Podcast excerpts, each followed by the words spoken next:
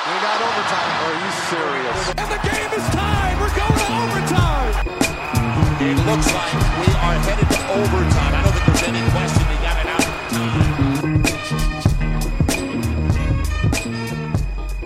Herzlich willkommen, Overtime Folge Nummer 39 äh, hier und heute und wir haben nachverpflichten müssen bei Overtime, denn äh, Marcel Lubasch kann heute wegen universitärer und äh, anderer Verpflichtungen leider nicht dabei sein. Aber äh, wir bringen mal ein bisschen Bewegung rein. Neuer Gast heute hier, Torben Siemer. Hallo Torben. Hallo Simon. Schön, äh, dass du noch äh, nachzuverpflichten warst und äh, wir konnten ganz kurzfristig noch dir einen Vertrag anbieten und du hast unterschrieben. Schön, dass du dabei bist. Danke für die Einladung. Er, er, erzähl mal kurz, was du sonst so machst im Bereich Basketball. Ja, hauptsächlich bin ich in Sachen NBA unterwegs eigentlich, schreibe da für den Sebastian Dumitru, den NBA-Chefkoch, in seinem Blog und bin auf Facebook unterwegs für BBL News und NBA News Deutschland. Da sind wir so ein kleines Team, die die Seiten betreuen und dafür die eine oder andere interessante Meldung sorgen. Aber die BBL interessiert dich äh, neben der NBA natürlich auch sehr. Ähm, Auf jeden du Fall. bist auch öfter, öfter bei Spielen, glaube ich. Genau, hier in Oldenburg bin ich eigentlich bei jedem Heimspiel dabei.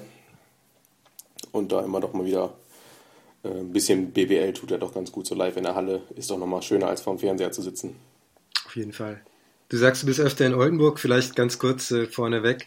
Was, was fehlt denn gerade noch bei Oldenburg? Wir werden später nochmal ähm, drüber sprechen, aber die Bilanz ist jetzt etwas besser. Der Tabellenplatz ist auch äh, deutlich besser als noch vor ein, zwei Spielen, aber es sind eben doch nur sieben Siege und schon sechs Niederlagen. Da hatte man vielleicht etwas mehr erwartet in Oldenburg. Ja, der Saisonstart war insgesamt ein bisschen chaotisch, so von den Ergebnissen her. Und äh, sie hatten mit Verletzungen zu kämpfen. Warren Duggins ist schon ausgefallen. Chris Kramer hat schon Spiele gefehlt. Und äh, was halt wie letztes Jahr auch in den Playoffs deutlich wurde, die Schwachstelle so ein bisschen, ist immer noch auf den großen Positionen fehlt Athletik. Ja, ja. Ähm, da soll laut Interview mit Geschäftsführer Hermann Schüller jetzt nachberichtet werden bis Weihnachten. Da ist ein Kandidat in Aussicht. Da bin ich gespannt, was daraus wird, weil das ist auf jeden Fall eine, eine Baustelle, die noch zu, zu äh, beheben, die jetzt zu, noch zu beheben gilt. Hm, auf jeden Fall. Gleichzeitig, ähm, was ich mich immer so frage, ist, wer soll eigentlich das Spiel machen? Also Franz Massenet ist nicht so der geborene Spielgestalter. Chris äh, Kramer übernimmt das dann ähm, schon ganz gut, aber eben auch äh, so ziemlich als einziger. Dominik Lockhart darf immer mal wieder Starting Five spielen, dann spielt er wieder überhaupt nicht. Ähm, vielleicht auch das noch eine Baustelle, wo man noch nachverpflichten könnte, gerade jetzt, wenn Duggins fehlt, der ja auch äh, Struktur ins Spiel bringen kann. Ja, das ist so die zweite Baustelle, so ein bisschen neben den Big Man der Spielaufbau. Und du hast schon gesagt, letztes Jahr war mit äh, Scott Machado noch ein richtiger purer Point Guard dabei, auch wenn der wenig gespielt hat über die Saison gesehen. Aber das ist so die Rolle, die jetzt dieses Jahr ein bisschen offen ist. Und äh, Chris Kramers Einfluss aufs Spiel ist immer wieder beeindruckend, leider auch häufig in beide Richtungen. Also wir kommen gleich zwar noch zum Spiel genauer, aber gegen Bonn war es wieder so, sobald Chris Kramer den Spielaufbau im Griff hat, seine Turnover in den Griff bekommen hat, läuft das Spiel meistens offensiv. Und äh, ja, das war so ein bisschen das Problem, dass halt die Turnover häufig zu oft passiert sind und äh, damit ist halt häufig dann kein Spiel zu gewinnen, gerade in der BWL, wenn es äh, zu Saisonstart alle noch so ein bisschen in der Findungsphase sind. Beim Spiel zuvor hat er, glaube ich, äh, fast zehnmal auf den Korb geworfen gegen Frankfurt und nicht einmal getroffen. Ähm, das war dann der, der, der böse Kramer und diesmal ähm, haben wir einen besseren Kramer gesehen. Aber da sprechen wir später auf jeden Fall ähm, noch drüber. Okay, lass uns starten mit der ersten Partie. Das äh, erklärte Topspiel des äh, Wochenendes war das der FC Bayern Basketball gegen Medi Bayreuth und ich erinnere mich dran, dass äh, nach dem letzten Bayreuther Spiel, das war der Sieg gegen Ludwigsburg, Trey Lewis, glaube ich, war es, gefragt wurde, was man von dem äh, nächsten Spiel gegen München erwarten könne, zur selben Uhrzeit, ähm, beim selben Sendeplatz und so weiter. Und dann hat er gesagt, dasselbe Ergebnis. Ganz so ist es nicht gekommen. Am Ende doch äh, eine Niederlage, die auch relativ äh, deutlich war für Medi Bayreuth. Trotzdem ähm, vielleicht erwartbar, ja, aber gleichzeitig ähm, auch schön, dass, dass Bayreuth doch äh, auch in der zweiten Hälfte dann noch ordentlich Offensivpower gezeigt hat. Ja, auf jeden Fall sind ja das, das Team, mit dem eigentlich keiner gerechnet hat, dass sie so spät oder so, ja doch spät in der Saison noch so weit vorne mitspielen können. Und jetzt gegen Bayern kam so ein bisschen das erste Mal äh, wurden die Grenzen etwas aufgezeigt. Aber ist ja auch logisch, Bayern mit dem wesentlich äh, finanzstärkeren Kader, dass da irgendwann mal äh, dieser Lauf so ein bisschen zu Ende geht, ist ja logisch. Und trotzdem ist ja nicht so, dass Bayreuth jetzt auf einmal abgestürzt wäre, sondern sie haben mit 14 Punkten verloren. Eine klare, klare Niederlage, aber nichts, was jetzt äh, die Bilanz schmälert der Saison bisher. Auf äh, jeden Fall. Ähm, bei Bayern fand ich persönlich beeindruckend doch die Konstanz über die äh, Viertel hinweg, wenn man sich mal das Play-by-Play -play auf der Seite der EasyCredit BBL anschaut. Das ist ganz selten, äh, dass man so eine Linie sieht wie die orangene hier jetzt bei den Bayern, die einfach von links oben bis rechts oben äh, von 0 bis 100 quasi gerade durchgeht und nur einen ganz, ganz leichten ähm, Dämpfer nach unten hat im zweiten Viertel, aber kaum merkbar. Und äh, das ist schon stark, das zeigt schon die Konstanz äh, bei den Bayern aktuell. Ja, auch einfach die, die Punkte, die sie in den vier Vierteln gemacht haben, 23, 28, 26, 23.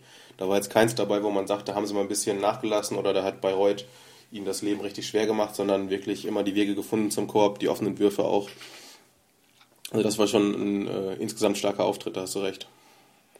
Anton Gavell ähm, hat mal wieder gezeigt, was er kann. Äh, war einer der Spieler, die, die ähm, ordentlich Spielzeit bekommen haben. Bei Bayern diesmal äh, neun Spieler in der Rotation. Ich weiß gar nicht, was mit Nihat Djedovic und Andrei Balvin war. Die beiden haben, haben nicht gespielt, weiß ich jetzt nicht genau ist. Aber da sieht man doch auch, dass der Kader von Bayern sehr tief besetzt ist und äh, die Qualität auch sehr hoch. Ähm, ein Spieler, der noch nachverpflichtet wurde, der auf den kleinen Positionen noch äh, für mehr Tiefe oder auch mehr Spitzenklasse sorgen sollte, ist äh, Nick Johnson. Wie gefällt er dir bisher? Er hat jetzt diesmal knapp 21 Minuten gespielt. Es hat mich, äh, also ich hatte den Namen vorher nicht so auf dem Schirm, als sie ihn verpflichtet haben, aber gefällt mir ganz gut bisher. Ist halt auch ein recht athletischer Typ, so von meinem ersten Eindruck her und bringt halt so ein bisschen alles mit. Also hat jetzt in diesem Spiel 8 Punkte, 6 Rebounds und 5 Assists geliefert. Also überall auf dem Feld zu finden und äh, solche Leute kannst du immer gebrauchen. Hat ja auch in, im Eurocup vor allem schon sehr, sehr starke auch Scoring-Leistungen gezeigt. In der BBL passen die Quoten noch nicht so ganz. Da steht er aktuell bei 37 Prozent aus dem Feld, aber der ist noch äh, definitiv ein Sprung nach oben drin. Sehr schön finde ich persönlich, wenn man auf seine Assist-Zahlen schaut von den fünf BBL-Spielen. Äh, das waren von vorne nach hinten 0, 1, 1, 5, 5. Also klar, die letzten zwei Spiele äh, waren jetzt ähm, deutliche Siege, die davor waren das äh, bis auf das Bamberg-Spiel allerdings auch. Und dann sieht man eben schon, dass ähm, der Coach es schafft, ihn weiter ins Teamplay einzubinden, immer mehr und äh, dass da definitiv auch noch Potenzial zu mehr ist bei ihm persönlich. Ja, und so mitten in der Saison reinzukommen, ist halt auch nie ganz einfach, da die Systeme erstmal zu lernen, die Mitspieler kennenzulernen. Also da ein bisschen Eingewöhnungszeit sollten wir ihm da auf jeden Fall zugestehen, da hast du recht. Bei Bayern, ja, sind wir uns, denke ich mal, einig, dass die beide die individuelle, dass die Bayern die individuelle Klasse haben, um äh, bis zum Ende der Saison ganz oben mitzuspielen bei äh, den Teams Ulm und äh, Bamberg. Wie ist es bei Bayreuth? Glaubst du, die werden mal noch so einen, so einen richtigen Durchhänger haben und dann am Ende vielleicht sogar noch um die Playoffs kämpfen müssen oder Richtung Plätze 6, 7 gehen? Oder glaubst du, dass die sich da weiterhin oben festsetzen können und ähm, Platz, um Platz 3 vielleicht oder mitspielen können und Platz 4 schon relativ sicher haben? Oh, das ist eine sehr gute Frage.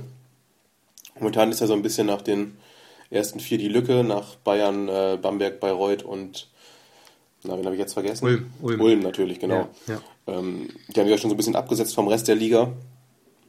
Ähm, ich denke schon, dass sie da oben dranbleiben können. Top 4 vielleicht nicht unbedingt, aber so Platz 5, und, 5 oder 6 sollte auf jeden Fall drin sein. Ähm, weil ich jetzt bisher nicht sehe, dass das System, was Raul Korner ihnen da beigebracht hat, dass das irgendwelche Schwächen hat, die jetzt äh, regelmäßig ähm, ausgenutzt werden von Gegnern, bisher zumindest. Was natürlich immer passieren kann, sind Verletzungen. Da weiß man nie, ähm, was passiert. Und äh, gerade bei einem Team wie Bayreuth, das schon auf äh, einige Spieler sehr angewiesen ist. Ähm, also stellen wir uns mal vor, Nate Linhardt fällt da raus. Das wäre halt schon, wäre halt schon heftig für Bayreuth, aber das hoffen wir natürlich nicht. Ich glaube, wenn die fit werden, können die äh, auch äh, ums Heimrecht definitiv mitspielen. Ist die Frage, ob sie weiterhin so souverän ähm, ihre Spiele gewinnen gegen die Teams aus der unteren Tabellenhälfte und eben auch weiterhin ähm, gegen Playoff-Teams gewinnen. Sie haben ja Oldenburg schon geschlagen, Berlin äh, geschlagen, Ludwigsburg geschlagen. Ähm, also das äh, zeigt schon, dass das, ein, dass das ein richtig gutes Team ist. Und äh, wer weiß, wohin es dann geht am Ende bei Medi Bayreuth. Wer da noch ein bisschen mehr erfahren will, ich glaube, bei ähm, das ist jetzt schon online, ich habe es noch gar nicht gesehen. Telekom Basketball hat äh, schon einige Zeit Werbung gemacht für so eine kleine Dokumentation, die sie da jetzt äh, am Start haben über 24 Stunden Bayreuth oder so heißt das. Ich habe es noch nicht gesehen, aber äh, schon gehört, dass es wohl sehr sehenswert sein soll. Also wer mehr über Raul Corner vor allem und Medi Bayreuth erfahren will, da lohnt sich sicherlich mal reinzuklicken. Okay, unser zweites Spiel, was wir ähm, über das wir heute sprechen wollen, ist ein Derby gewesen und äh, das ist so eins der der wichtigsten Derbys, äh, glaube ich, inzwischen in der Easy Credit äh, BBL. Es machen sich immer sehr sehr viele Menschen auf den Weg von Ulm nach Tübingen und äh, deswegen das nächste Spiel Tübingen gegen Ulm. Am Ende dann doch irgendwie hingeschaukelt von den Ulmern. Sie gewinnen 89 zu 79 in Tübingen, aber trotzdem war das äh, ziemlich lange eine richtig enge Kiste. Ja, zur Halbzeit stand es noch unentschieden. Nach drei Vierteln war Ulm gerade mal mit drei Punkten vorne. Und, auch nur dank eines, dank eines ziemlich verrückten Wurfs von Braden Hobbs, der am Ende noch reinging, am Ende des dritten Viertels. Eben, ja. also das war lange sehr eng, enger als gedacht wahrscheinlich. Aber du und Marcel, vor allem Marcel, hat ja schon die letzten Wochen ab und zu mal eine kleine Lobeshymne auf Tyron McCoy geschwungen und äh, das war wieder so eins der Spiele, wo er zeigen konnte, dass seine Teams häufig auch mal die äh, etwas größeren Vereine ärgern können. Hm. Was hat denn am Ende gefehlt, äh, Tübingen? Warum haben sie das Spiel nicht gewonnen? Ja, ich denke, am Ende war es wie so oft ähm, dass das Big Man Tandem der Ulmer mit Morgan und Rubit, die einfach athletischer sind als die meisten Verteidiger auf diesen Positionen der Liga, da immer im Vorteil sind, haben zusammen 39 Punkte gemacht. Ähm, das ist natürlich immer ein Faktor, der äh, sich über so ein Spiel ja doch deutlich, deutlich äh, bemerkbar macht, dass eben die Ulmer da extrem gut besetzt sind. Zum einen das und zum anderen eben auch wieder diese verrückten Dreier zum Schluss von, ähm, ich glaube, Chris es und Per Günther, der auch mal nochmal so einen irgendwie so halb aus dem, aus dem Angriff irgendwie raushaut, gerade erst angefangen ins Setplay zu gehen und dann schnell mal wieder ausgestiegen und sagen, komm, ich, ich werfe den jetzt einfach mal aus acht Metern rein. Dann ist die Sache hier auch schneller durch.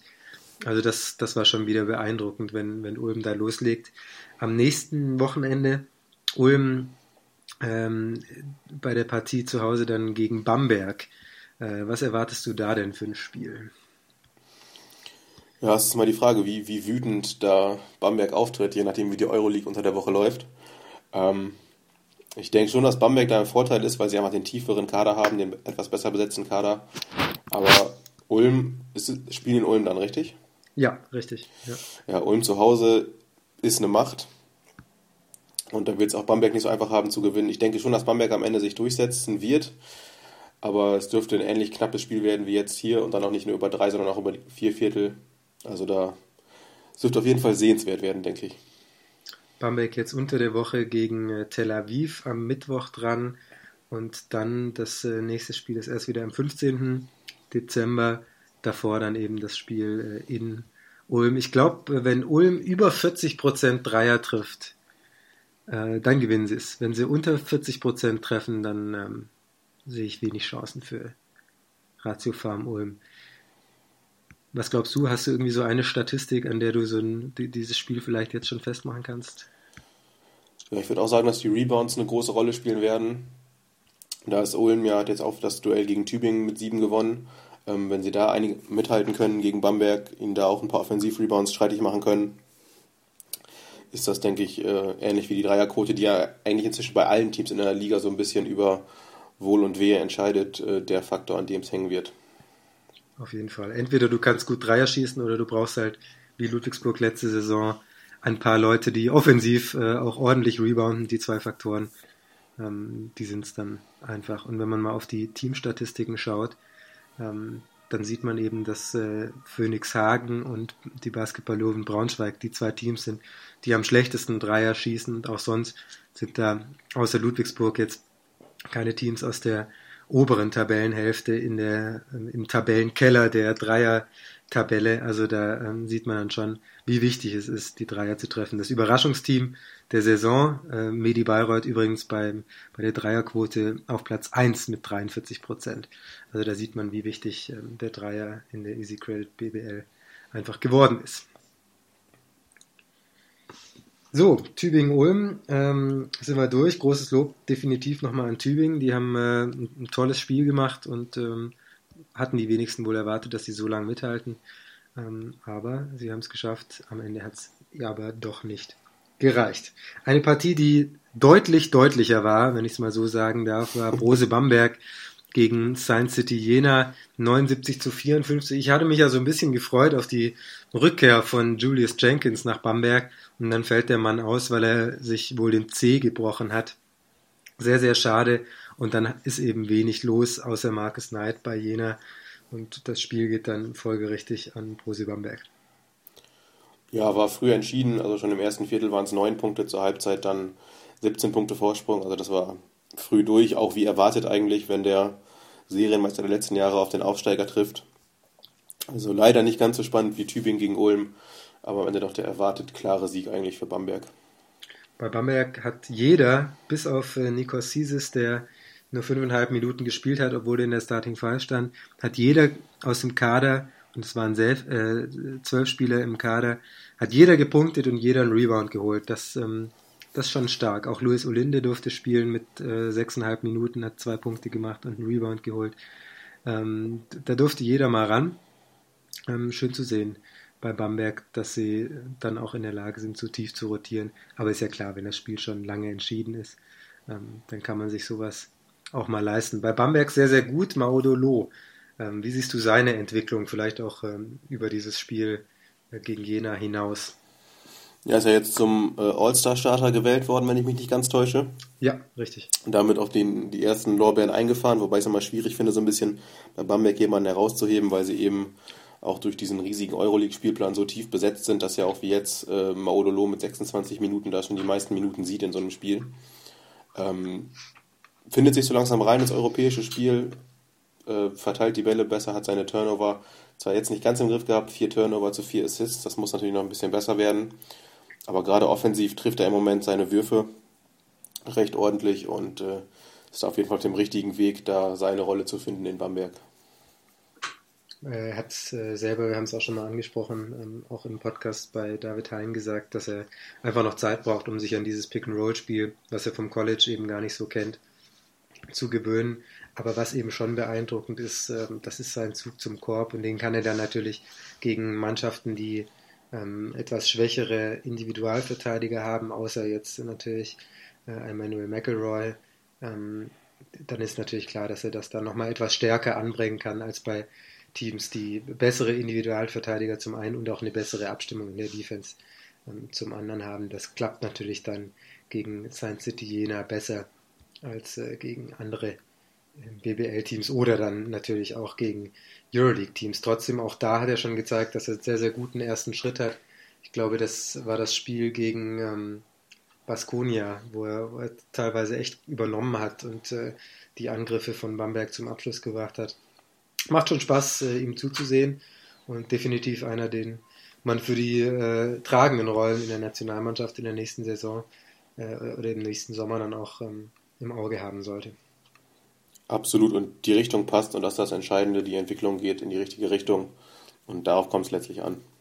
Glaubst du, dass er auf Dauer eher ein Point Guard wird oder ein Shooting Guard? Das ist eine gute Frage. Jetzt in Bamberg hat natürlich mit Nikos Zisis einen ganz anderen Spielertypen vor sich auf der 1.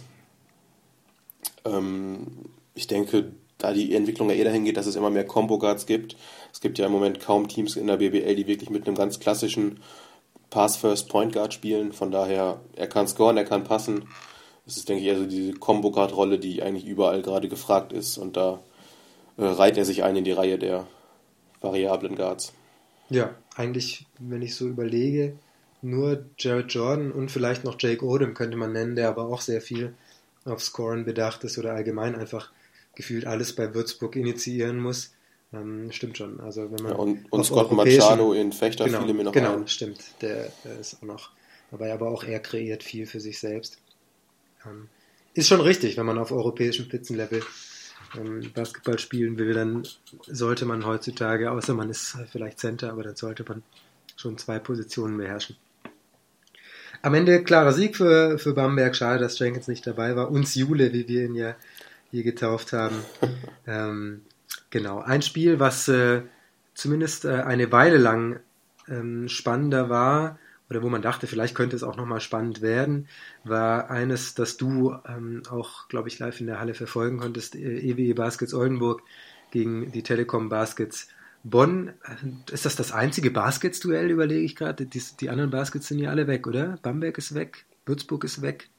Ja, inzwischen ist, noch, das einzige Baskets-Duell. Nur noch zwei. Ja, okay, ähm, die Baskets-Tabelle kann es damit leider nicht mehr geben, aber es gibt noch ein richtiges Baskets-Duell und äh, das ist ja auch das Wahre, wenn man den, den Fans von Oldenburg und Bonn glauben darf. Da ist schon viel passiert in der Geschichte. Ich erinnere mich da an eine ähm, spannende, sehr spannende Finalserie. Diesmal war es nicht ganz so spannend. Am Ende ein Sieg für Oldenburg 91 zu 77 und auch verdient wegen eines Mannes, richtig? Ja, eine, ein Mann stand über den Dingen, das war Brian Corley. Also ich habe selten ein so rundes Spiel von jemandem gesehen. Es war unfassbar. Ihm ist einfach alles gelungen offensiv. 33 Punkte aus nur 14 Würfen aus dem Feld. Ich glaube, da muss man gar nicht mehr viel sagen, dass das offensiv extrem effizient war, was er da gezeigt hat. Außer, dass er zwei Dreier getroffen hat. Das muss man vielleicht schon noch sagen. Er hat letzte Saison insgesamt äh, einen Dreier ähm, gemacht in der Hauptrunde ähm, und, und, jetzt sind das schon zwei in einem Spiel. Äh, was war da denn los? War er komplett frei oder hat er Lust zu werfen gehabt oder war er einfach, was, war da los? Wenn ich mich recht erinnere, war es letztes Jahr der eine Dreier, den er getroffen hat, so ein bisschen so Notdreier am Ende der Shotclock. Mm, ja, habe ich auch so in Erinnerung, stimmt, ja. Jetzt stand er zweimal frei oben an der Birne, hat von da abgedrückt und nimmt die Würfe auch schon länger immer mal wieder beim, beim Warm-up. Also mhm. hat, hat es auch schon so irgendwo als äh, Option, wenn auch eher zweitrangig in seinem Repertoire mit drin jetzt seit diesem Jahr. Und äh, nach dem ersten Dreier reckt er beide Hände in die Höhe, zeigt die drei, pustet sich nach die Finger aus, weil äh, er sich leicht verbrannt hat quasi daran, wie heiß er gerade gelaufen ist. Also äh, hat auf jeden Fall Spaß daran und äh, ist noch eine Waffe mehr für einen sowieso schon offensiv sehr vielseitigen Center, der da schwer zu stoppen ist. Wenn jetzt noch der Dreier einigermaßen verlässlich dazukommt, dann äh, wird es nicht einfacher. Das wäre natürlich schon der Oberknaller, wenn du jetzt noch Brian Qualley zum äh, zu Stretch 5 ausbauen könntest als Oldenburg. Wird die auch wieder Platz schaffen für die anderen Spieler, die zum Teil, zum Teil ja sehr aufs Ziehen bedacht sind. Ähm, Chris Kramer zum Beispiel oder ähm, auch Franz Messner macht das hin und wieder, zumindest ganz gerne. Ähm, Ricky Paulding nicht zu vergessen. Ähm, wäre schon hilfreich für Oldenburg, wenn er das dauerhaft in sein Repertoire ähm, einspeisen könnte, diesen Wurf. Zwei andere Spieler, die ähm, Top-Leistungen gezeigt haben bei Oldenburg, ähm, okay, drei andere. Ricky Paulding auch noch 23 Punkte zugesteuert. Dazu noch äh, Chris Kramer mit 13 Assists und äh, Maxime Deseu mit 10 Rebounds, der da jetzt mal unterm Korb auch äh, defensiv äh, ordentlich aufgepasst und aufgeräumt hat. Wie siehst du äh, Deseus Rolle, der, von dem man ja manchmal sagt, ja, hatte einen schwierigen Sommer, also kam spät nach Oldenburg, neues Team, war lange bei der belgischen Nationalmannschaft und ähm, jetzt eine neue Rolle in einem neuen Team, was schon relativ eingespielt ist. Trotzdem muss er da erstmal finden, was, was hat er zu tun, was sind seine Aufgaben auf dem Feld und was auch nicht. Wie gefällt er dir bisher und was glaubst du, wie kann seine Entwicklung weitergehen? Ja, du hast schon gesagt, er kam schwer von der Nationalmannschaft, war dann neben Messernet der einzige Neuzugang eigentlich im Sommer. Der hatte die Vorbereitung mitgemacht, er nicht und so sah es dann auch die ersten Wochen aus. Also immer mal wieder rein in die Rotation, raus aus der Rotation, mal mehr, mal weniger Minuten. Ähm, an den Brettern arbeitet er eigentlich schon seit Wochen richtig stark, auch in der, in der Champions League gefällt mir das sehr gut. Ähm, der Wurf ist etwas wackelig hier und da, noch gerade der Dreier, den ja. er aber, ich glaube, über die Karriere gesehen, irgendwie bei 27% nur trifft, aber wohl mhm. von mhm. Coach Drijancic da durchaus die äh, Freigabe hat zu schießen, wenn er frei ist, weil er recht viele Dreier nimmt. Jetzt äh, am Samstag waren es nur zwei, aber gerade in der Champions League auch nimmt er gerne mal drei, vier, fünf Dreier, wenn er frei steht. Ähm, ja, gefällt mir gut, die Richtung stimmt. Ist ein harter Arbeiter auf dem Feld, also einer, der die für die Hustle-Plays auch gerne verantwortlich zeichnet. Und äh, so einen kannst du immer gebrauchen, auf jeden Fall, gerade auf den großen Positionen, ähm, der da mit Physis an die Sache rangeht. Das ist. Äh also, ich war am Anfang ein bisschen skeptisch nach den ersten Spielen, die er gemacht hat, aber jetzt gefällt er mir immer besser und äh, passt auf jeden Fall rein in die Mannschaft und ist eine Verstärkung. Wer so ein bisschen mir persönlich zumindest äh, aus Oldenburger Sicht Sorgen macht, äh, ist Franz Massenet, der ja, was die Dreierquoten anging, unfassbar stark äh, gestartet ist, hatte in den ersten vier Spielen, ich muss es kurz äh, ausrechnen, 14 Dreier getroffen bei 12, 17, 18 Versuchen oder 19. Ähm, also das waren, das waren unfassbar gute Quoten. Ähm, seit dem äh, ja, Mitte Oktober, aber seit dem Göttingen-Spiel hat er nur noch 1, 2, 3, 4, 6, 7, 8, 9, 10 von 35 getroffen. Das ist dann doch deutlich schwächer. Ist das einfach eine normale Entwicklung bei einem ähm, doch noch sehr jungen ähm, Spieler? Er ist 24 als Point Guard auf dem Level, bist du da noch nicht ausgereift? Ähm, oder sollte man sich da schon ein bisschen mehr Sorgen machen in Oldenburg? Er hat ja drei Jahre Vertrag. Ja, genau, das wäre der Punkt, den ich jetzt angesprochen hätte. Die haben ja halt für drei Jahre geholt, was ja doch ungewöhnlich ist, in der BBL so einen langen Vertrag auszuhändigen. Ähm, aber eben mit dem ganz klaren Ziel, ihn zu entwickeln über diese drei Jahre. Also in diesem Jahr, gerade jetzt so das erste halbe Jahr, ihm doch noch etwas Raum zur Entwicklung zu geben. Ähm, ist halt noch sehr, sehr wackelig in seinen Leistungen, wie du gerade sagtest. Am Saisonstart herausragend. Da regelmäßig 15 bis 20 Punkte aufgelegt. Jetzt äh, immer mal wieder so zwischen 0 und 8, 9 Punkten. Ähm, aber die, die Richtung stimmt, er hat den Freiraum, seine Fehler machen zu dürfen, auch wenn es natürlich hier und da ärgerlich ist. Aber ähm, wenn du halt auf dem Level ähm, nicht verpflichten, fertige Spieler verpflichten kannst, die dann eben in der Preisklasse sind, die häufig doch etwas überhalb dessen liegt, was Oldenburg zahlen kann, ähm, ist Mastenat äh, der richtige Weg und ihn dazu entwickeln. Gerade in so einer konstanten Mannschaft, die mit Kramer und Polding ja ihre Stützen seit Jahren dabei hat, ist das vielleicht auch die richtige Umgebung, um da jemanden sich selber heranzuziehen. Mhm. Also ich, ich glaube schon, dass, äh, dass es Oldenburg aktuell zumindest gut tun würde, wenn sie noch einen hätte, der da für Entlastung sorgt, wenn man vor allem auf die Spielzeiten schaut, die Chris Kramer immer wieder ähm, abliefern muss. Er ist einer der fittesten Spieler, glaube ich, der Liga, das kann man schon so sagen. Trotzdem stand er jetzt äh, wieder 38 Minuten auf dem Feld. Ähm, das ist schon richtig heftig, was, was die Jungs da gehen müssen, alle halbe Woche. Da ist, glaube ich, auch noch wenig, nur noch wenig im Tank dann fürs Training. Also wenn, wenn du im Durchschnitt in der ähm, Easy Credit BWL 36 Minuten fast spielst und ähm, jede Woche auch noch so ein zweites Spiel mit der Champions League hast, die auch nicht allzu schlecht ähm, äh, sind, was die Gegner angeht. Äh, das ist schon ziemlich heftig. Ähm, und da frage ich mich mal schon, ob es vielleicht äh, Oldenburg nicht schlecht tun würde, noch, ein, noch einen zweiten wirklich guten Point Guard zu haben. Ähm, ich glaube, was das Finanzielle angeht, wäre das schon möglich, wenn man sieht, dass die MHP Riesen Ludwigsburg, die definitiv einen kleineren Etat haben als Oldenburg, sich noch ähm, einen Cliff Hammonds in der Saison holen können. Mal schauen, könntest du dir vorstellen, dass auf der Position äh, Point Guard noch was passiert bei Oldenburg oder glaubst du eher, ähm, dass sie nochmal woanders versuchen nachzurüsten? Ja, wir hatten es ja vorhin schon kurz angesprochen, dass ja, die ja. größere Baustelle eigentlich auf den großen Positionen ist, gerade defensiv. Da hatte auch Hermann Schöller, jetzt der Geschäftsführer, im Interview gegenüber einer Lokalzeitung hier gesagt, dass wohl bis Weihnachten so der Plan noch jemand kommen sollte auf äh, Power Forward oder Center. Ähm, gerade nach den Erfahrungen im letzten Jahr, wo eben gegen Ulm in den Playoffs auf diesen Positionen das Duell entschieden wurde. Ähm, ich kann es mir durchaus vorstellen, aber es müsste dann ja theoretisch fast schon ein deutscher Point Guard sein, weil wenn man jetzt noch auf der 5 jemanden holt, wird das ja wahrscheinlich äh, jemand außerhalb von Deutschland sein. Ähm, da sehe ich jetzt momentan niemanden, der so auf Anhieb da weiterhelfen könnte und das Ganze ähm, auf ein anderes Level heben würde. Ja, das äh, stimmt wohl. Die einzige Möglichkeit wäre eben, ähm, gerade jetzt, wenn, wenn Duggins ausfällt und man, man würde noch zwei Spieler holen, zumindest so lange, bis Duggins wieder da ist, hätte man vielleicht noch einen mehr, der ähm, mal in der Champions League spielen könnte. Auch da darf man ja nur mit äh, sechs ausländischen Spielern agieren. Trotzdem könnte man hier und da vielleicht mal einen Spieler rausnehmen und äh, eine kleine Pause geben. Was bei den Spielzeiten, die die Oldenburger da ableisten müssen, jede halbe Woche vielleicht auch nicht schlecht wäre in Richtung Belastung äh, und auch mit Blick darauf, äh, dass die Saison ja noch äh, relativ lang sein soll in Oldenburg, was äh, Champions League und auch was die Easy Credit BBL angeht.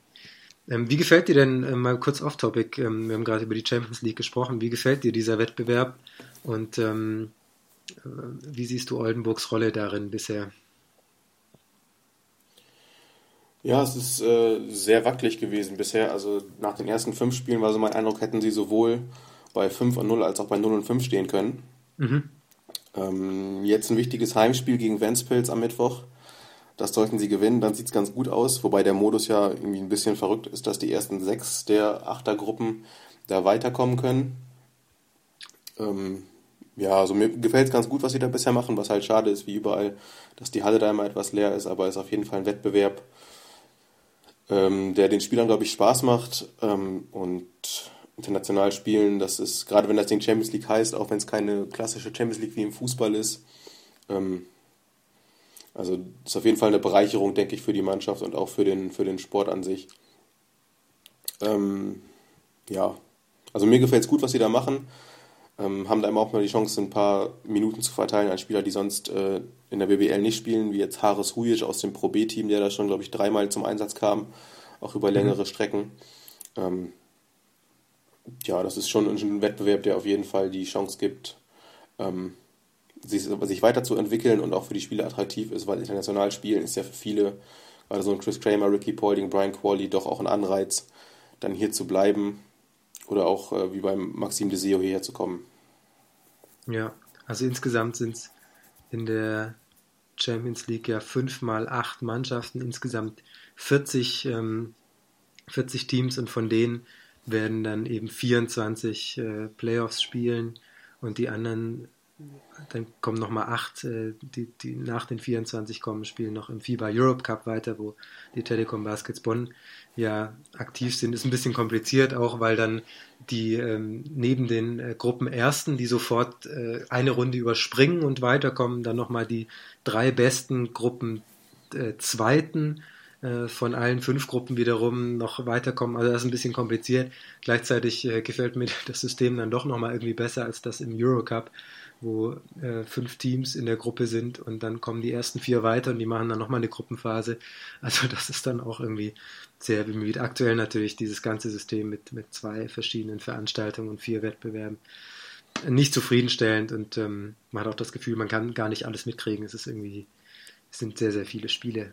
Ähm, ja, aber aktuell Oldenburg auf Platz 3, äh, das wollte ich noch sagen, in einer ähm, Gruppe, Gruppe C, die nicht so stark ist, ist für mich eher eine der schwächeren Gruppen der Champions League, aber trotzdem sind da Teams wie Klaipeda ähm, oder auch Lyon Ventspils und PAOK Saloniki dabei, die schon was drauf haben. Ja, und diese Unordnung ist ein bisschen auch dem geschuldet, dass ja kurz vor äh, Spielbeginn der Champions League nochmal aufgestockt wurde und nochmal die Gruppen verschoben wurden, hier und da nochmal äh, ergänzt wurde. Also ist ja auch so jetzt die erste Ausgabe, die so ein bisschen chaotisch daherkommt. Das wird sich im nächsten Jahr auch ein bisschen anders äh, darstellen, denke ich. Genau, es gab äh, ein paar Teams, die, ähm, wo die nationalen Verbände gesagt hatten, wenn ihr Eurocup oder Euroleague spielt, ich glaube vor allem Eurocup war das, dann ähm, fliegt ihr bei uns aus der Liga. Ich meine, Partisan Belgrad wäre einer dieser Vereine gewesen. Die wollten dann doch Champions League spielen. Dann wurde kurzerhand eine neue Gruppe aufgemacht, wo dann auch die Qualifikanten zum Teil direkt äh, reingeschickt wurden, zum Beispiel die MHP Riesen Ludwigsburg. Ähm, das ist dann diese Gruppe E. Ähm, deswegen, das hat das alles nochmal etwas verkompliziert. Aber falls es diesen Wettbewerb und auch die anderen auch in der nächsten Saison wieder geben sollte, dann äh, wird das hoffentlich alles etwas klarer ähm, aussehen, das äh, System, das mit, damit man dann da auch besser durchblicken kann. Kurzer Blick nochmal auf Oldenburg. Was erreichen Sie, du bist ja Experte, was erreichen Sie in der Liga und was erreichen Sie in der Champions League? Ja, ich hoffe, dass das jetzt das Spiel war. Also ich habe es auch danach getweetet oder getwittert, je nachdem, wie man es aussprechen möchte. Ähm, dass sie das erste Mal wirklich als funktionierende Einheit aufgetreten sind, dass alle Teile so ineinander gegriffen haben, auch wenn natürlich so ein Spiel von Brian Qualley mit 33 Punkten vieles einfacher macht. Ähm, ich hoffe, dass das jetzt so ein bisschen die Initialzündung war, dass sie jetzt da als Team auftreten über die nächsten Wochen und den äh, schwachen Saisonstart ähm, etwas ja, ausbessern können. In der Champions League denke ich, dass sie weiterkommen können. Jetzt, wie gesagt, Mittwoch ein entscheidendes Heimspiel. Ähm, aber Champions League spannender Wettbewerb, spannende Spiele bisher. Ich glaube, nur das Spiel in Varese jetzt war relativ früh entschieden aus Oldenburger Sicht. Ähm, ich denke schon, dass da noch eine Steigerung drin ist, gerade wenn jetzt wie angekündigt dann auch eine Verstärkung äh, in den Kader dazukommen sollte. Okay, und in der BBL Playoffs auf jeden Fall und dann? Ja, Playoffs sind das Minimalziel, denke ich, also drunter geht es nicht. Ähm, Dann hängt es vom Matchup ab, natürlich. Ähm, aber die zweite Runde sollte schon der Anspruch sein, gerade wenn man nach so einem starken letzten Jahr den Kader größtenteils zusammenhält. Dann hängt es in Runde 2, jetzt mal davon ausgehen, dass die erste überstanden wird, vom Matchup ab. Und äh, also die zweite Runde der Playoffs sollte der Anspruch sein und ab da gucken, wie weit äh, die Reise geht. Platz 5 und dann gegen Bayreuth ist wohl so das Ziel, was äh, das ein oder andere Team vielleicht im Laufe der, der Saison zumindest intern noch ausgeben wird. Wir wollen auch ganz kurz äh, den Gegner äh, von Oldenburg bei dieser Partie, über die wir vorher gesprochen haben, besprechen, zumindest ihn nicht verschweigen. Äh, die Telekom Baskets Bonn, ähm, vor allem äh, Mayo äh, Josh Mayo macht in den letzten Wochen wirklich einen hervorragenden Job, hat äh, schon wieder sehr, sehr viel gescored, 27 Punkte aufgelegt. Äh, bei den letzten ähm, sechs Spielen von ihm jeweils zweistellig gescored und nur bei einem einzigen Spiel weniger als 19 Punkte. Der hat schon richtig aufgedreht jetzt offensiv. Ja, der ist mir auch äh, in der Halle selbst sofort aufgefallen. Also erstmal, weil er ich habe gerade mal geguckt, laut Easy Credit BBL ist er 1,81 Meter groß. Ich weiß nicht, ob ich das so ganz glauben soll. Ich würde ihn jetzt eher die, so auf 1,75 geschätzt. Die, die klassischen 5 Zentimeter muss man da ja immer abziehen, ja. Eben, also ich hätte ihn äh, ein bisschen kleiner geschätzt. Ähm, hat sechs Dreier getroffen, bei nur, nur in Anführungsstrichen elf Versuchen, also 54 Prozent von jenseits der Dreierlinie. Das ist eine ganz, ganz starke Quote und war auch so über das ganze Spiel gesehen die einzige konstante Option, die Bonn hatte. Also der einzige, der eigentlich ähm, da regelmäßig gescored hat und Wege gefunden hat zu scoren. Ähm, von Ryan Thompson war ich ein bisschen ähm, ja, enttäuscht, ist vielleicht zu viel, aber ich hatte mir mehr erwartet. Ähm, mit 15 Punkten zwar ein ganz ordentliches Spiel, aber nicht den Einfluss gehabt, den ich von ihm erwartet hätte. Hm. Er geht, äh, ging da jetzt vielleicht neben Mayo auch ein bisschen unter. Trotzdem, Thompson spielt eine sehr, sehr gute Saison, glaube ich, insgesamt zumindest, aber bei dem das Spiel, Fall. Spiel, das stimmt, äh, da war jetzt von ihm nicht so viel zu sehen. Okay, das Spiel machen wir zu. Lass uns äh, zur nächsten Partie gehen. Ähm, die S. Oliver Würzburg äh, geht immer weiter in die Krise rein, verliert jetzt äh, weiter zu Hause gegen Berlin mit 77 zu 86. Das äh, sieht gar nicht so schlecht aus. Das ist eine 9 Punkte Niederlage gegen ein Team, was sich in den letzten Wochen steigern konnte. Trotzdem ähm, das Ergebnis, das war am Ende Ergebnis Kosmetik. Das waren äh, Mitte, Ende des dritten Viertels hat Alba so ein bisschen das Spielen eingestellt und dann nur hin und wieder mal wieder was, was ordentliches zum Laufen gebracht. Und äh, bei Würzburg, ja, die haben halt so weitergespielt, wie sie das ganze Spiel über gespielt haben, ein bisschen konstanter. Deswegen sieht das am Ende so aus, aber trotzdem war Würzburg ziemlich chancenlos. Ja, also die neun Punkte Differenz täuschen da, wie du sagtest, ein bisschen über das Spiel hinweg. Ähm, war wesentlich deutlicher. Alba ganz klar eine Klasse stärker und ein ungefährdeter Auswärtssieg. 21 Turnover von Würzburg, eine Dreierquote von knapp 16 Prozent. Ähm, da muss irgendwas passieren. Was, was könnte denn da passieren? Ja, das ist die Frage. Eigentlich hatten sie ja mit äh, Jake Odom so ein bisschen den äh, Shootingstar der letzten Saison, nenne ich es jetzt mal, ähm, verpflichtet auf Point Guard. Das klappt noch nicht so ganz. Der war auch jetzt gegen Alba, kam er erst sehr spät ins Spiel, auch wenn die Quoten das ein bisschen ähm, vertuschen aus dem Feld mit 17 Punkten bei ähm, 5 von 10 aus dem Feld. Aber ja, schwierig zu sagen. Also da greifen wenig Teile momentan ineinander. Anders als im letzten Jahr, wo sie auch so ein bisschen auf der Welle durch die Saison geritten sind. Schwer zu sagen, was da jetzt äh, das Mittel wäre, mit dem sich das so ein bisschen korrigieren ließe. Wer Lust hat, da mal ein bisschen tiefer ins Thema einzusteigen, äh, gibt es auch einen Artikel auf basketball.de äh, von Freddy Löblein, der auch so ein paar ähm, Varianten durchdiskutiert äh, hat. Eine Variante, und man merkt schon, dass, äh, dass die ist, die er, ähm, glaube ich, bevorzugt, ist ein Trainerwechsel. Ähm, das ist ja immer so das, äh, das allerletzte Mittel. Ähm, glaubst du, dass dass das eine Option ist in Würzburg, dass man darüber nachdenkt? Oder will man da schon an Bradley festhalten, der ja auch für ordentliche Erfolge, Aufstieg, äh, Playoff-Einzug äh, in den letzten zwei Jahren verantwortlich war? Ja, eine Option ist es, denke ich, immer, aber wie du gerade sagtest, der Kredit sollte eigentlich noch da sein mit dem Aufstieg, mit dem Playoff-Einzug im ersten Jahr als Aufsteiger. Ähm, würde mich wundern, wenn sie, wenn sie an der Schraube ansetzen. Jetzt haben sie ja mit äh, Marchand Paul noch einen Neuzugang in Anführungsstrichen dazu bekommen, der sich in der Vorbereitung verletzt hatte. Das könnte vielleicht nochmal ein Faktor werden, jetzt, wenn er in Form kommt, relativ schnell. Aber ja, vielleicht nachverpflichten oder Spieler wechseln, also jemanden entlassen und neu dazuholen, aber ähm, ich denke, dass sie versuchen werden, das Problem mit dem Kader und dem Trainer zu lösen, den sie jetzt haben und äh, sich da selber wieder aus diesem Loch herauszugraben. Ein Spieler, der möglicherweise noch gehen könnte, weil er aktuell oder die ganze Saison schon wirklich nie, überhaupt nicht gut spielt, das kann man auch mal so sagen, ist Charles Barton, ähm, der jetzt natürlich auch äh, rausgefallen ist für, für Paul, aber um da von den kleinen Positionen, gerade wenn Sutherland gehen sollte und Paul ähm, stabil weiter Leistung bringt, könnte ich mir schon vorstellen, dass man versucht nochmal mit einem kleineren Spieler nachzulegen, gerade auch weil äh, Wladimir Michailovic ähm, auch keine gute Saison spielt, bis er, ich glaube, die, die letzten 20 Dreier oder so daneben geworfen hat, wenn ich das äh, richtig gelesen habe.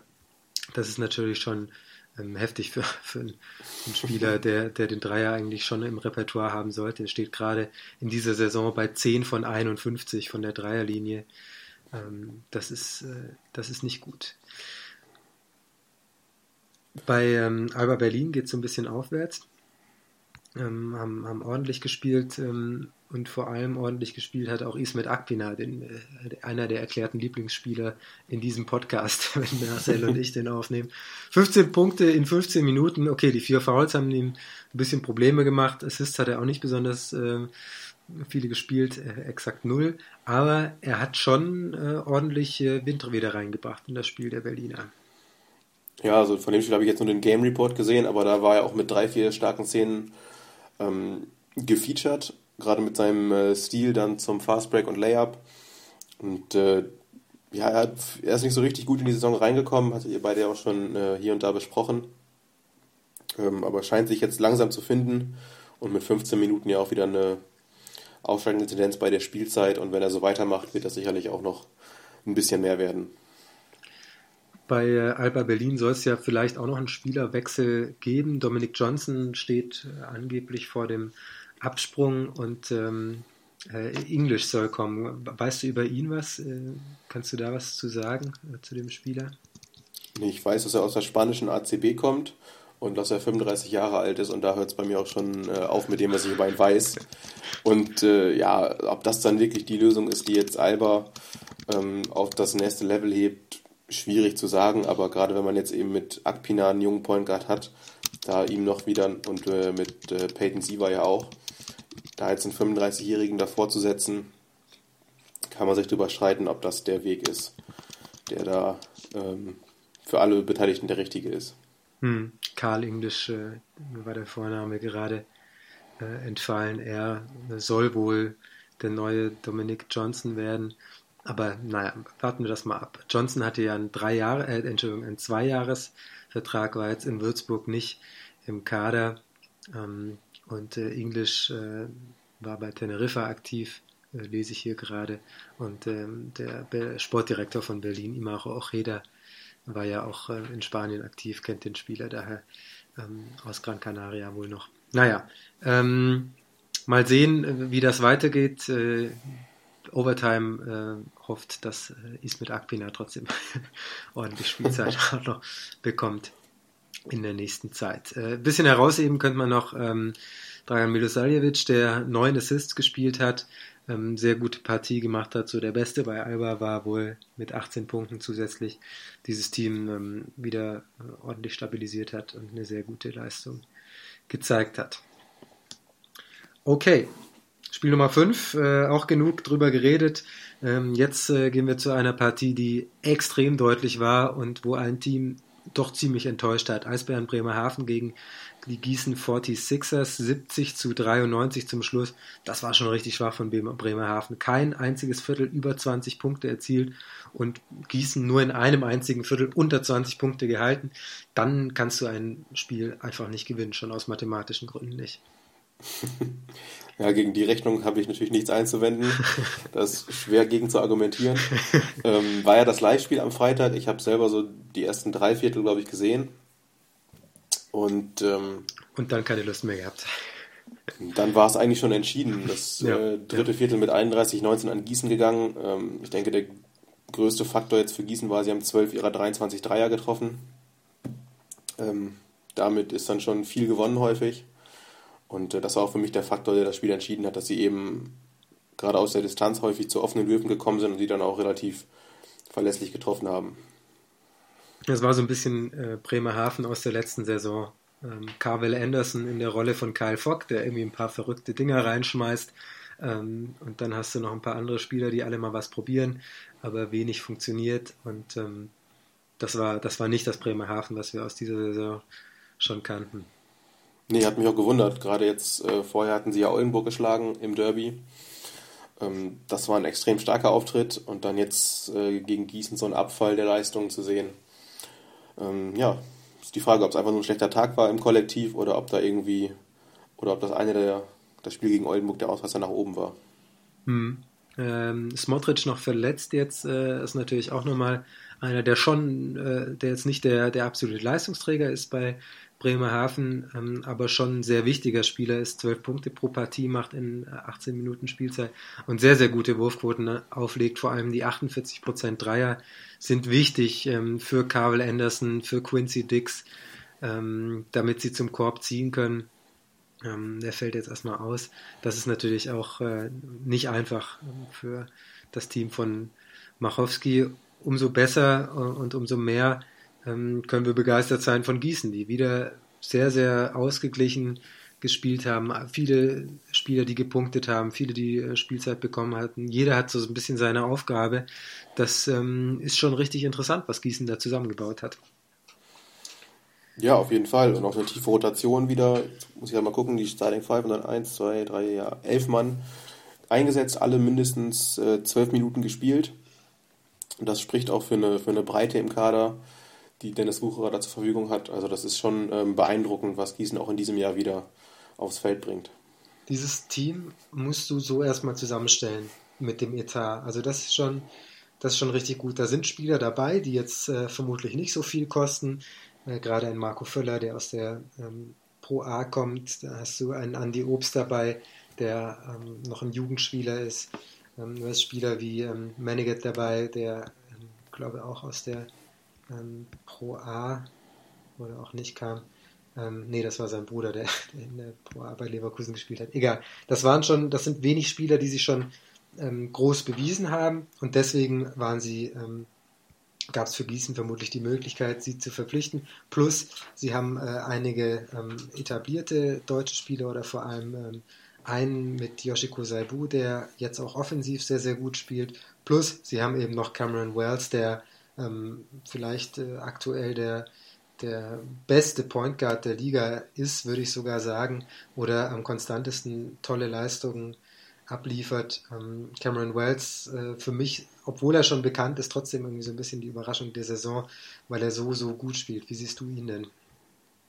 Ich habe mir gerade mal seine äh, Statistik hier aufgerufen und das ist schon äh, beeindruckend. Macht 15,5 Punkte bisher in, der, in den 13 Spielen, die er gemacht hat trifft 56% aus dem Feld und 48% Dreier bei 46 Versuchen.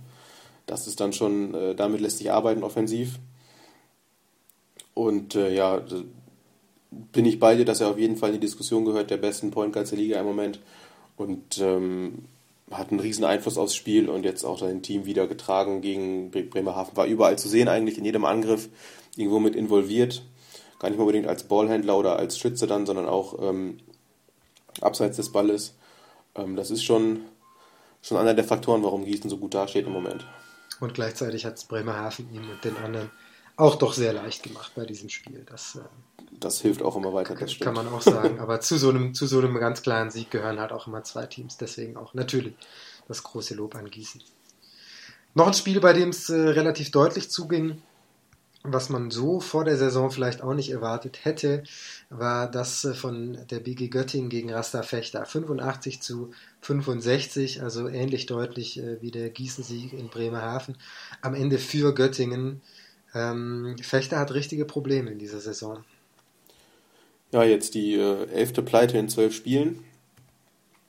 Und äh, gegen einen, ja, vor der Saison irgendwo so als äh, direkten Konkurrenten ausgemachten Gegner ja doch schon eine Klatsche kassiert, das kann man denke ich schon so sagen. Ähm, da wird es, denke ich, Zeit für Veränderungen, wie auch immer die aussehen mögen. So über den Coach wird ja hier und da diskutiert, habe ich gelesen. Ähm, ist natürlich immer der einfachste Name, weil so einen ganzen Kader austauschen kannst du nicht. Ähm, aber sicherlich ein, ein, Thema, was äh, Rasta vielleicht dann noch begleiten wird in den nächsten Wochen. Ja, definitiv. Sie hatten ja, das ist äh, natürlich doppelt bitter, das Spiel gegen Phoenix Hagen gewonnen, die jetzt aus der Wertung rausgenommen wurden. Deswegen stehen sie jetzt äh, ähm, noch deutlicher hinter Braunschweig. Bisher waren sie ja nur dahinter wegen des direkten Vergleichs und äh, den sie verloren hatten. Das war das äh, allererste Spiel der Easy Credit BBL-Saison, was äh, Fechter eben gegen Braunschweig zu Hause auch noch verloren hatte und dann auch noch mit 13 Punkten Differenz. Jetzt ist ihnen der, der Hagen-Sieg noch abhanden gekommen jetzt müssten sie schon zwei Spiele mehr gewinnen als Braunschweig, um in der Liga zu bleiben. Ähm, außer sie gewinnen ähm, das, äh, das Rückspiel gegen Braunschweig sehr deutlich. Aber das sieht äh, wirklich nicht gut aus. Sie haben schon ähm, nachverpflichtet ähm, mit Philipp Neumann, der gekommen ist, und mit äh, Trevor Cooney, die beide noch nicht äh, ganz so funktionieren, glaube ich, kann man schon so sagen, wie ähm, man sich das dort erhofft hat. Die einzige Möglichkeit, wenn der Trainer bleibt, und davon gehe ich äh, bei Fechter doch auch aus, ist eben nochmal einen Spieler zu holen ähm, der da irgendwie nochmal was macht, weil ich glaube, so in der aktuellen ähm, Verfassung ist da, sieht das nicht gut aus.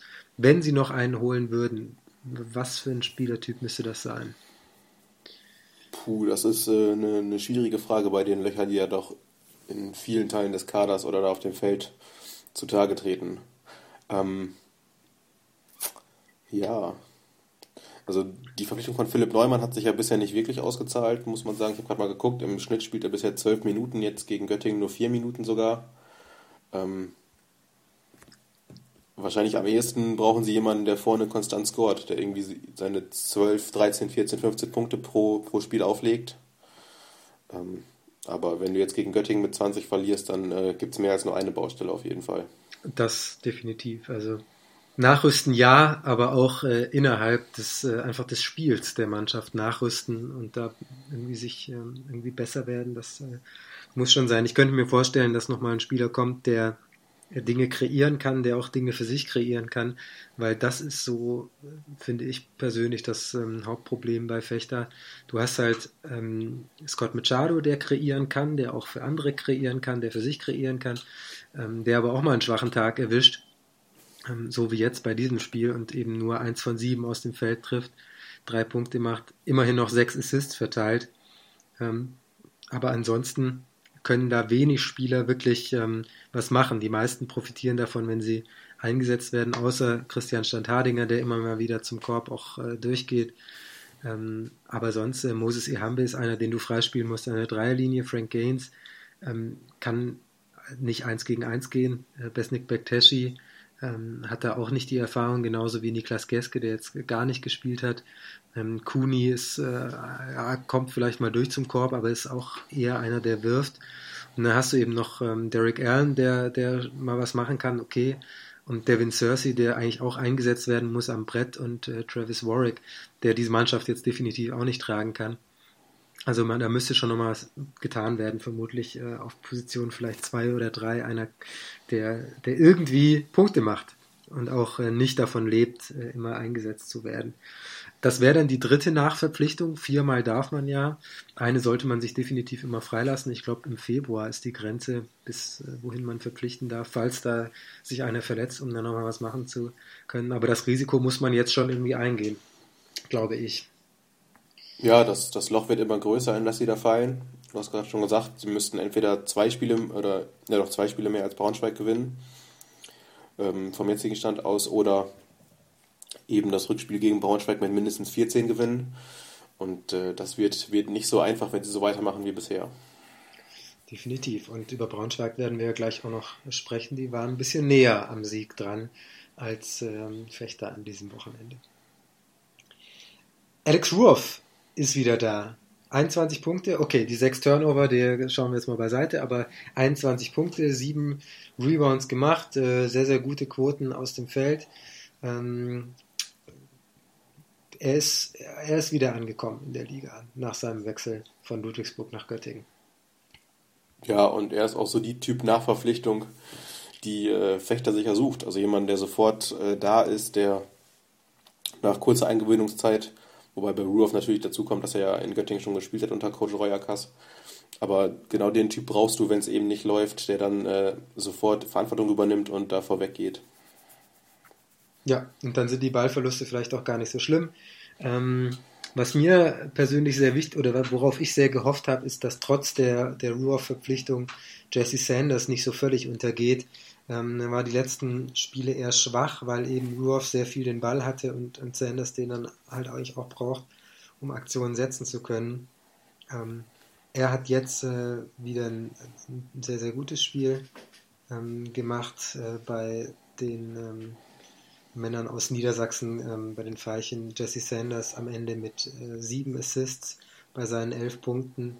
Ähm, vor allem dieser wunderbare Pass, äh, ich weiß nicht, ob du den gesehen hast, äh, im Game Report war er auch drin, äh, nach hinten, über den Kopf nach hinten zu Dominik Spohr, der dann den Dreier trifft. Das war schon stark. Das hatte schon, also er hat sich was von Jared Jordan abgeschaut in der letzten Saison in Tübingen, glaube ich. Ja, dazu noch sieben Rebounds, also auch auf dem Feld überall gewesen. Und ja, ein rundum starker Auftritt, da hast du schon recht. Also 11, 7, 7, die Statline sieht man nicht so oft in der BBL. Ähm, da gehört schon einiges dazu, dass das am Ende im Boxscore auftaucht. Außer bei Chris Kramer vielleicht. Der ist ja auch immer so ein Kandidat für hohe Werte in allen Kategorien. Das stimmt, das stimmt. So, ein Spiel haben wir noch zu besprechen und das war das äh, Spannendste an diesem Wochenende. Basketball Löwen Braunschweig zu Hause vor, ich weiß gar nicht wie vielen Zuschauern, sagen wir jetzt einfach mal nicht, gegen die Fraport Skyliners. Äh, 74 zu 73 steht es äh, sechs Sekunden vor Schluss, äh, 74 zu 75 aus Sicht der Braunschweiger steht es, ähm, wenn dann die Sirene ertönt. Und das war natürlich brutal bitter für Braunschweig am Ende. 2311 äh, Zuschauer waren es laut Easy Credit BBL offiziell. Ah, okay. ähm, ja, extrem bitter. Ähm, haben, gehen da jetzt in Führung nach den, äh, durch die Freiwürfe von Thomas Klippeisch kurz vor Schluss. Ähm, Timeout Frankfurt, die den Ball dann äh, vorne einwerfen können. Ich glaube, wie viele Sekunden hast du gesagt? Vier Sekunden noch auf der 5, Uhr? 5,9 waren es, glaube ich. 5,9.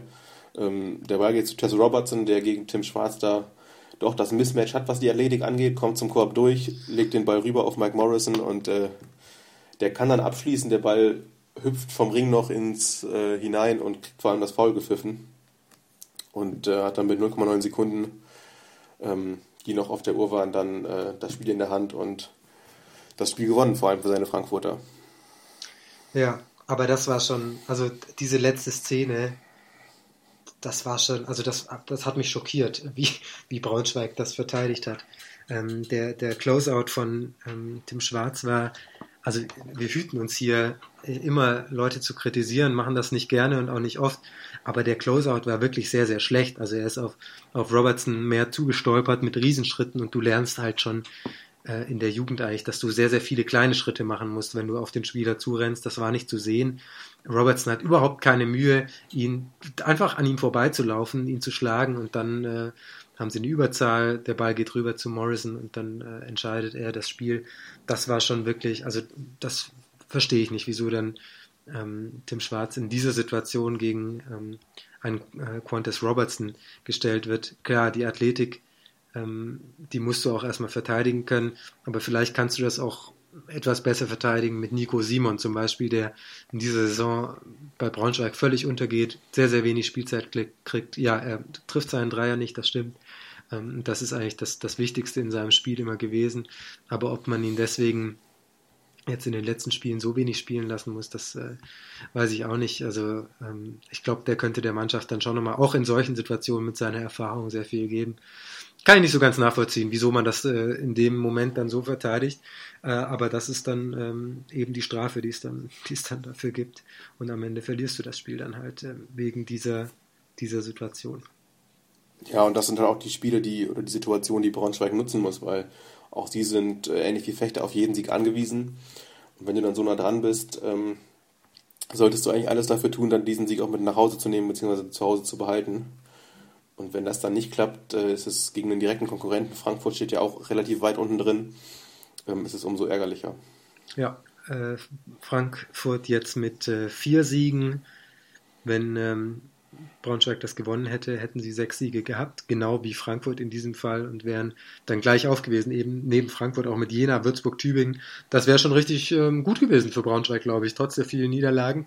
Drei Siege nach ähm, zwölf Partien wäre okay gewesen, ähm, vielleicht sogar mehr als okay für Braunschweig mit diesem Team, ähm, aber ähm, ist nicht.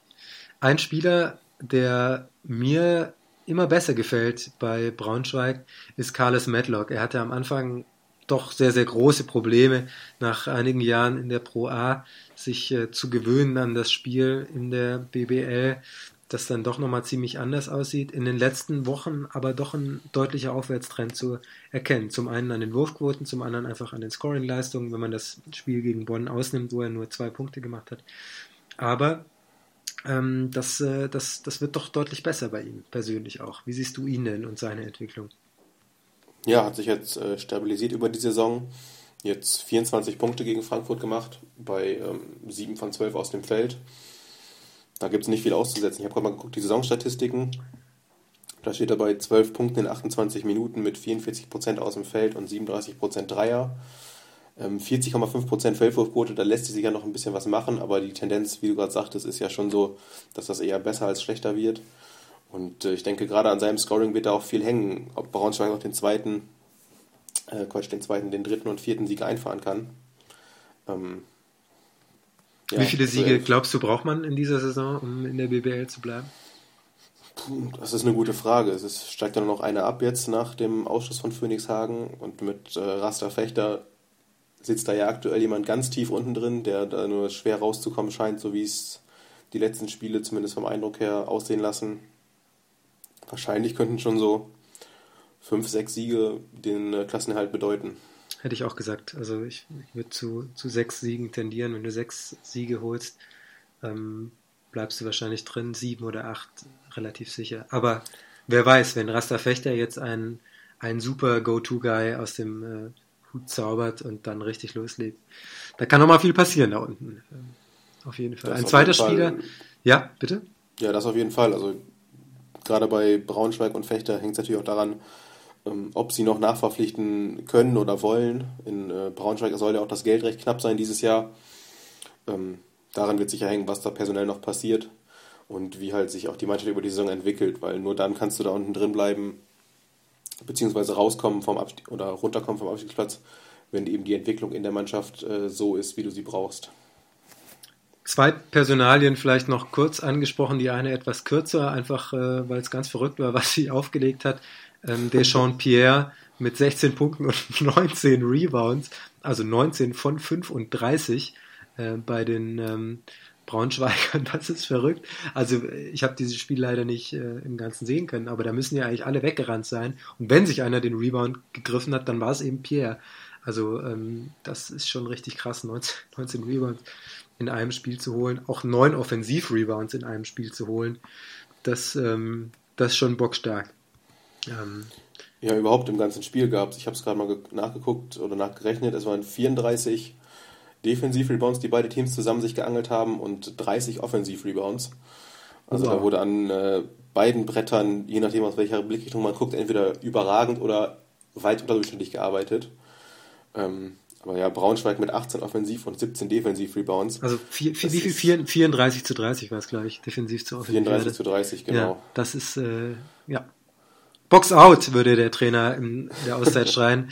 Ähm, naja, eine zweite Personalie, die ähm, nicht minder spannend ist, äh, eher noch mehr, ist äh, Mahir Agwa, der völlig raus ist aus der Rotation, der gar keine Spielzeit ähm, mehr bekommt. Ich glaube, die letzten drei Spiele überhaupt nicht gespielt hat, der topfit ist. Ähm, in der Pro B spielt er ähm, jede Woche ähm, ordentlich äh, viel und auch ordentlich gut. Ähm, also äh, was ist da los? Warum? Warum darf er gar nicht mehr ran? Was glaubst du? Das ist eine gute Frage. Ich hatte nicht das Gefühl, dass er in den äh, ersten Saisonwochen da enttäuscht hätte. Ähm, haben natürlich mit Ikene Ibekwe nochmal nachverpflichtet auf den großen Positionen. Vielleicht ist der ihm da jetzt so ein bisschen äh, zuvorgekommen in der Rotation. Danach sieht es ja aus. Aber dass er ganz raus ist, wundert mich auch, weil er ja eigentlich letztes Jahr in Tübingen eine sehr starke Saison gespielt hat. und jetzt auch bisher in Frankfurt nicht enttäuscht hat. Aber vielleicht haben sie sich auch irgendwie intern abgesprochen, dass er nochmal ein paar Wochen kriegt in der Pro B, sich da nochmal wieder äh, Selbstvertrauen äh, zu holen und dann zurückkehrt zur Mannschaft. Wirklich, ja. Also er ist dabei gewesen, aber er kriegt eben keine Spielzeit. Ich finde es komisch, ich finde es auch schade. Ähm, auch die Ibekwe-Verpflichtung fand ich persönlich irgendwie komisch, aber da habe ich auch mit Marcel schon länger drüber gesprochen. Das erspare ich den Hörern und Hörerinnen jetzt einfach mal nochmal mich über Frankfurt ähm, zu echauffieren und den möglicherweise verlassenen Weg und so weiter. Warten wir ab, vielleicht äh, steht Mahi Aqua dann in zwei, drei Spielen ja auf einmal wieder in der Starting Five und darf äh, Dreier werfen, was er ja auch kann. Ähm, was andere Center in dieser Liga gerade auch lernen und hilfreich sein kann. Ähm, und immerhin, schau, schauen wir mal. Niklas Kiel hat ja wieder zwölfeinhalb Minuten gespielt, also es ist ja nicht so, dass also der ist ja so ein bisschen dafür reingerutscht, glaube ich, in die Rotation für Aqua, so ein paar Minuten von ihm sich äh, geklaut hat. Also vielleicht auch einfach nur eine kurzzeitige Verschiebung in der Rotation und dass Aqua jetzt eben sich über die Pro B wieder ein bisschen Spielzeit holt, wieder in den Rhythmus kommt, den vielleicht äh, der Coach in ihm nicht mehr so ganz gesehen hat und da einfach nur mal kurz durchatmen darf sozusagen. Tja, warten wir es ab. Ähm, wir sind durch mit den Spielen, ähm, mit den acht Spielen des Wochenendes. Das neunte Spiel hat ja nicht stattgefunden, äh, weil Phoenix Hagen eben das erste Mal jetzt äh, nicht mehr dabei war bei diesem Spieltag. Deswegen hatten auch die MHP Riesen Ludwigsburg spielfrei, für die das ein Heimspiel gewesen wäre. Ähm, wir haben trotzdem noch äh, zwei ganz, ganz kurze Sachen zu besprechen. Zum einen der deutsche Spieler der Woche und der Player of the Week. Du darfst vorlegen. Wer ist dein deutscher Spieler der Woche? Ja, da gehe ich zurück zum ersten Spiel zu äh, Bayern gegen Bayreuth. Habe ich mich für Robin Amaze entschieden, der jetzt äh, letztes Jahr ja in Braunschweig hier und da mal eingesetzt wurde, aber nicht ähm, konstant gespielt hat, also regelmäßig gespielt hat und jetzt äh, gegen die Bayern sein, seine Coming-out-Party hatte, 9 von 11 aus dem Feld getroffen hat und 25 Punkte in 27 Minuten auflegt. Dazu das noch vier ist, Steals, äh, die man gegen Bayern auch erstmal holen muss. Absolut und äh, ja, mit der Leistung einem positiven Plus-Minus, was in, äh, für die Bayreuther Mannschaft nicht unbedingt äh, bei einer 14-Punkte-Niederlage ähm, der Fall sein muss. Ähm, da für mich mein äh, deutscher Spieler der Woche. Sehr schön. Gut, dass ich nicht angefangen habe. Ich hatte nämlich noch Yoshiku Saibu im Kopf, der auch eine sehr, sehr gute äh, Partie gemacht hat in Bremerhaven, aber du hast mich an Amaze äh, erinnert. Vielen Dank dafür und jetzt hänge ich mich einfach dran und sage auch Robin Amaze, mein deutscher Spieler der Woche. Du hast damit was geschafft, was Marcel nie schafft. Du hast mich überzeugt. So. Ähm, Play of the Week fange ich jetzt mal an und dann weiß ich nämlich, dass du nachziehst. Äh, mein, mein Player of the Week von den EWE e Baskets äh, Oldenburg, Brian Qualley mit zwei Dreiern und äh, über den Rest haben wir vorher schon geredet, 33 Punkte und so weiter. Ähm, richtig gute, richtig gute Partie gemacht und äh, eben der Grundpfeiler beim Sieg gegen Bonn. Wen hast du denn da als Player of the Week? Ja, Überraschung, Überraschung. Ich habe auch mir Brian Qualley ausgesucht. Ähm, das war schon beeindruckend in der Halle. Also bei ihm hat alles funktioniert und wie gesagt 33 Punkte aus nur 14 Würfen aus dem Feld. 92,9% Feldwurfquote, 13 von 14 getroffen. Ähm, da gibt es äh, deutlich einfachere Sachen, als dagegen zu argumentieren, dass da irgendjemand vor ihm stehen sollte, gerade wenn es zum Heimsieg gegen den ja doch so ein bisschen Intimfeind mit Bonn äh, dann gereicht hat. Ja, hat die Nummer 41 an diesem Spieltag sehr, sehr würdig vertreten. Ähm, gutes, sehr, sehr gutes Spiel von ihm. Okay. Vielen Dank dir, Torben, dass du eingesprungen bist äh, für Marcel. Ähm, wie gesagt, wenn ihr, wenn ihr ähm, mehr von Torben lesen wollt, ähm, du hast vorher ganz zu Beginn des Podcasts schon gesagt, ähm, wo du zu finden bist, sag's gerne nochmal und sag gerne auch nochmal, äh, wo du vielleicht irgendwie in sozialen Netzwerken oder so, ähm, wo man dich da äh, mal ansprechen kann oder kriegen kann. Ja, am ehesten auf Twitter wahrscheinlich, da ist es äh, live auf Torben. Ähm, ja, und sonst über, wie gesagt, BBL News auf Facebook, NBA News Deutschland auf Facebook, da bin ich Teil der, der Redaktion, auch wenn das jetzt nach ein bisschen mehr klingt, als es vielleicht ist. Aber ähm, ja, genau, da, da bin ich zu finden. Am ehesten, wie gesagt, über Twitter, da kommt man äh, direkt an mich ran. Wer meint, ich habe hier Quatsch erzählt und Brian Qualley wäre gar nicht der Spieler der Woche gewesen oder Robin Amaze hätte nur Glück gehabt oder ähnliches, dann äh, lasst mich das gerne wissen ich bin da nicht verlegen, äh, gerne auch mal äh, zu argumentieren. Ich werde dich auf jeden Fall verteidigen, wenn du deswegen kritisiert wirst. Vielen Dank dir, dass du dabei warst. Das war Overtime Folge Nummer 39 äh, äh, schon. Ähm, diesmal zum allerersten Mal mit äh, Torben Siemer. Ich denke, nächstes Mal ist äh, Marcel dann wieder dabei. Ähm, vielen Dank dir und äh, euch allen eine schöne Woche und bis zum nächsten Mal. Ciao.